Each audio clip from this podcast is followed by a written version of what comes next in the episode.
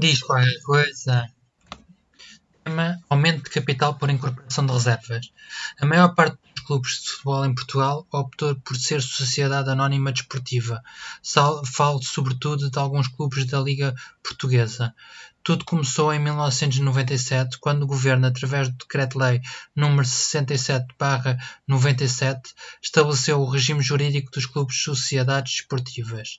O mesmo foi alvo de revisões e em 2013 o Decreto-Lei nº 10 de 2013 de 25 de janeiro, estabeleceu o novo regime jurídico das sociedades esportivas, onde o governo estipulava que para poderem competir nos campeonatos profissionais de futebol da primeira e segunda ligas, os clubes tinham de constituir uma sociedade esportiva a partir da época 2013-2014.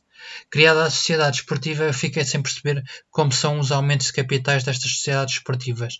Se por um lado o aumento pode-se fazer por aumento por subscrição de novas ações, ou seja, há uma modificação da situação líquida da empresa, porque traduz-se numa entrada de dinheiro resultante da emissão de novas ações a um preço determinado, sendo que o número de ações que o acionista tem direito a subscrever, é proporcional às ações detidas na data do aumento.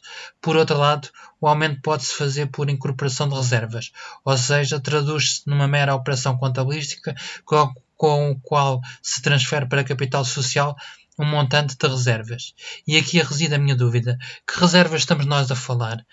Do Fecha e do Zivkovic, do Benfica, que não jogam há meses? Ou dos miúdos David Tavares ou Tiago Dantas, que também costumam estar no banco, mas quase não jogam? Ou pelo contrário, as reservas que estão a falar são outras, e estamos a falar das reservas de estoques, como o vinho do Porto nas caves Sandaman ou Ferreira? É por estes motivos e por outros que deixa de estudar na área financeira. Não explicam?